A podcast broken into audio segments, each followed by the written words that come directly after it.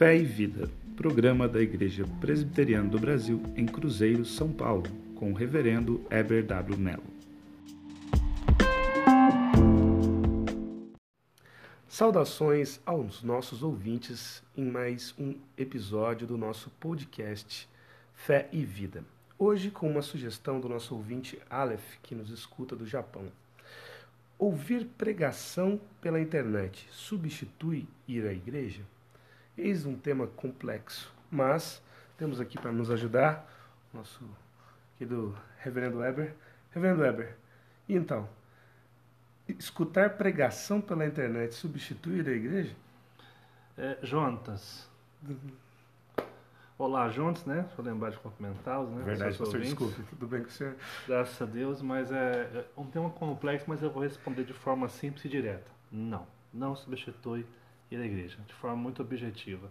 Mas algumas considerações que a gente precisa fazer para chegar a essa conclusão. Primeiro, nós não podemos negar, Jonas, a importância das mídias sociais é, tem tido para a proclamação do Evangelho. Nós temos aí é, excelentes pregadores que têm feito um trabalho muito bom com as mídias sociais, igrejas que têm transmitido culto. Então, isso ajuda muitas pessoas a estarem ouvindo. Nós temos, por exemplo, pessoas que a gente pode indicar aqui Reverendo Hernandes Dias Lopes, Reverendo Augusto Nicodemos, o Gran Conado, Jonas Madureira e tantos outros que têm uma boa base teológica, né? Mas também lembrar que o contrário também é verdade. Você vai encontrar muita coisa que é complicado de você ouvir na internet, certo? A gente tem que entender o seguinte: pregação para a internet é boa. E existem alguns casos que são pontuais. Por exemplo, às vezes a pessoa está doente, não pode ir a um culto, é, não tem como frequentar uma igreja por questões de saúde, viagem distante. Por exemplo, o próprio Aleph, que nos mandou essa pergunta, está no Japão. Ele não conseguiu achar uma igreja perto de onde ele mora, né? lá é tudo muito longe. Então ele acaba tendo que é, ter esse, é, esse hábito de ouvir pregações pela internet, mas a gente sempre tem orientado ele a procurar coisas boas na internet, a ouvir aqueles que são confiáveis. Né? É interessante que a gente precisa tomar muito cuidado com o que a gente está escutando é, na internet. Recentemente eu ouvi um camarada afirmando o seguinte: Você é o centro do coração de Jesus.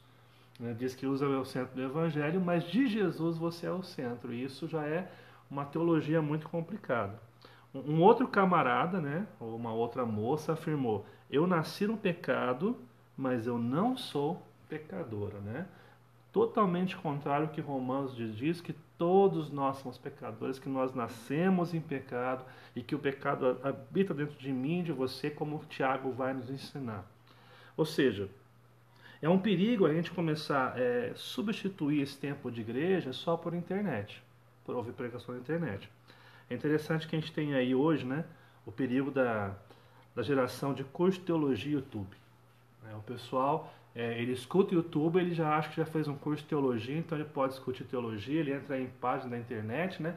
principalmente esses novos calvinistas reformados, né?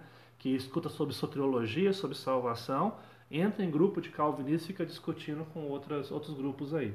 Aí essa pessoa não entende nada de, de reina de doutrina e acha que pode é, saber porque viu aquilo lá. Isso é muito perigoso. Eu tenho o hábito de quando eu vou estudar algum tema, eu procuro olhar na Bíblia, estudar bons comentários bíblicos, bons autores, para depois ouvir a opinião de outras é, pessoas que influenciam as mídias sociais hoje aí.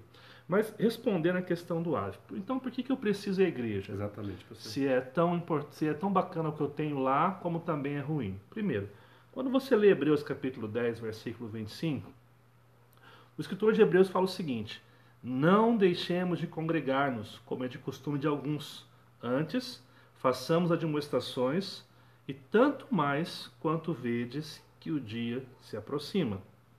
Interessante que parece que na, os leitores daquela carta aos Hebreus, né, havia alguns membros da igreja que não estavam é, é, participando do culto, estavam deixando de congregar. Eles faziam isso deliberadamente, eles abandonavam a comunhão dos santos. Né? É importante ressaltar aqui, Jonas, que a igreja, né, a, a igreja somos nós. E onde nós nos reunimos são templos, que nós chamamos de igreja hoje. Os templos, as igrejas que nós temos construção, não salva ninguém.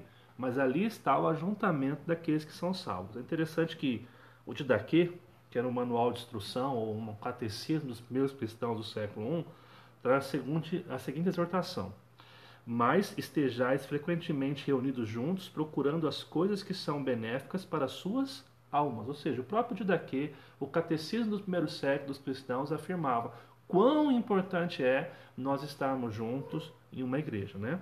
Quando o crente vai ao culto de adoração, ele expressa o que? O seu amor por Jesus. Ele entende que Jesus, o cabeça da igreja, está presente no culto e deseja a sua presença ali, a presença de Deus ser transformado. Né?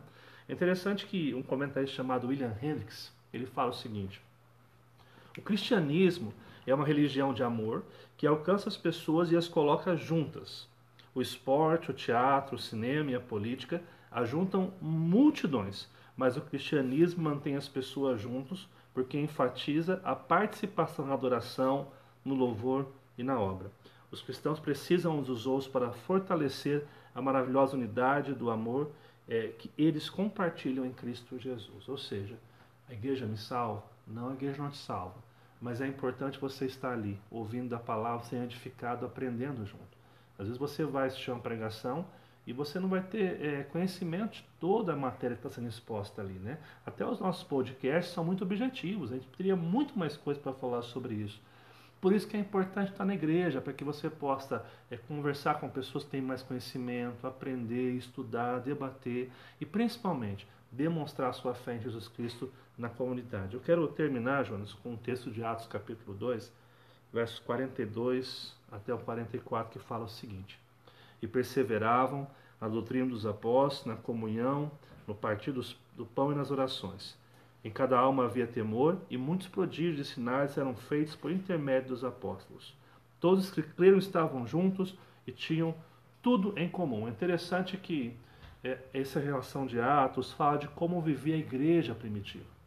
Eles estavam ali como igreja, se reunindo, e ali havia oração, comunhão, participação. Isso que é importante. Então, é bacana ouvir o, o, vídeo pela internet, uma pregação, é bacana, mas você, isso não substitui o teu tempo de comunhão com Deus. É, abre a sessão a casos que são realmente impossíveis as pessoas se deslocarem a uma igreja por enfermidade ou por questão de distância, um outro estado, um outro lugar, e que não tem lugar para congregar. Mas como o texto diz, não deixemos de congregar como é costume de alguns. É importante a comunhão dos santos estarmos juntos aí. Muito obrigado, pastor, por essa explanação. E é interessante porque a, a essência da, da, da igreja, desde a igreja primitiva, é a vida em comunidade. As pessoas que têm uma mesma fé, que professam uma mesma fé, se juntando para adorar juntos. Então, existe um sentido muito importante, realmente, nós congregarmos numa igreja. Aproveitando o sentido e voltando mais uma vez para agradecer ao Aleph que nos fez essa sugestão, eu deixo o convite para que aqueles que moram em Cruzeiro e nas regiões circunvizinhas que venham conhecer o trabalho desenvolvido pela Igreja Presbiteriana do Brasil em Cruzeiro. Onde nós estamos mesmo, pastor? Nós estamos aqui na Capitão Otávio Ramos, 281, ao lado da Labor Clean, né? Nossas atividades são é domingo às 9 horas, escola bíblica dominical e às 19 horas o culto de adoração. Vai ser muito importante você que é da região, vem participar, vem conversar com a gente, vem adorar a Deus na igreja junto com a gente aqui. Não fica só ouvindo o podcast, vem participar com a gente também. Exatamente. Até porque o tempo que nós temos aqui no podcast, infelizmente, é muito pequeno e nós temos oportunidades nas quais você poderá aprender muito mais da palavra seja nos momentos da escola dominical, nas pregações. Sinta-se convidado. Pastor, muito obrigado. Aos nossos ouvintes, mais uma vez, a minha saudação. Até o nosso próximo episódio.